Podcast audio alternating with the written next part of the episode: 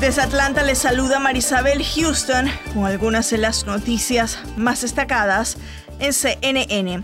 El vicepresidente de Estados Unidos, Mike Pence, está pasando el día de elecciones haciendo los últimos esfuerzos de campaña, realizando 21 entrevistas de radio y televisión en medios de comunicación de estados decisivos en la contienda electoral. Las estaciones de radio y televisión en las que ha sido entrevistado se encuentran en estados como Florida, Wisconsin, Ohio, Carolina del Norte, Michigan y Nevada. Casi 500.000 niños se encuentran entre el millón 200.000 personas potencialmente afectadas por el huracán ETA, según un comunicado de UNICEF este martes.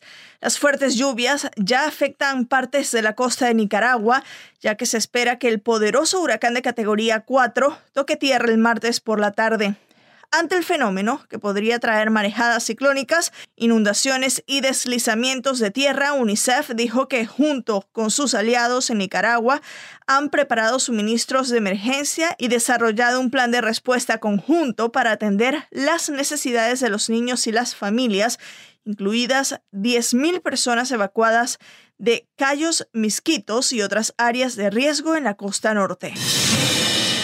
El presidente de Islandia permanecerá en cuarentena hasta el 9 de noviembre después de que un miembro del personal en su residencia oficial fuera diagnosticado con COVID-19. El presidente Gudni Johannesson no muestra síntomas del virus y su familia no necesita ponerse en cuarentena, dijo su oficina en un comunicado este martes.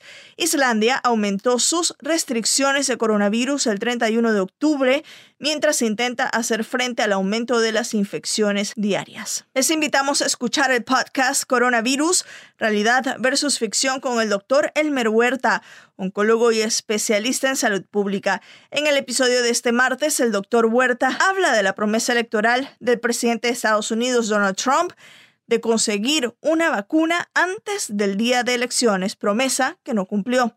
Recuerden que este y otros episodios lo pueden escuchar en su app favorita. Desde Atlanta les informó Marisabel Houston.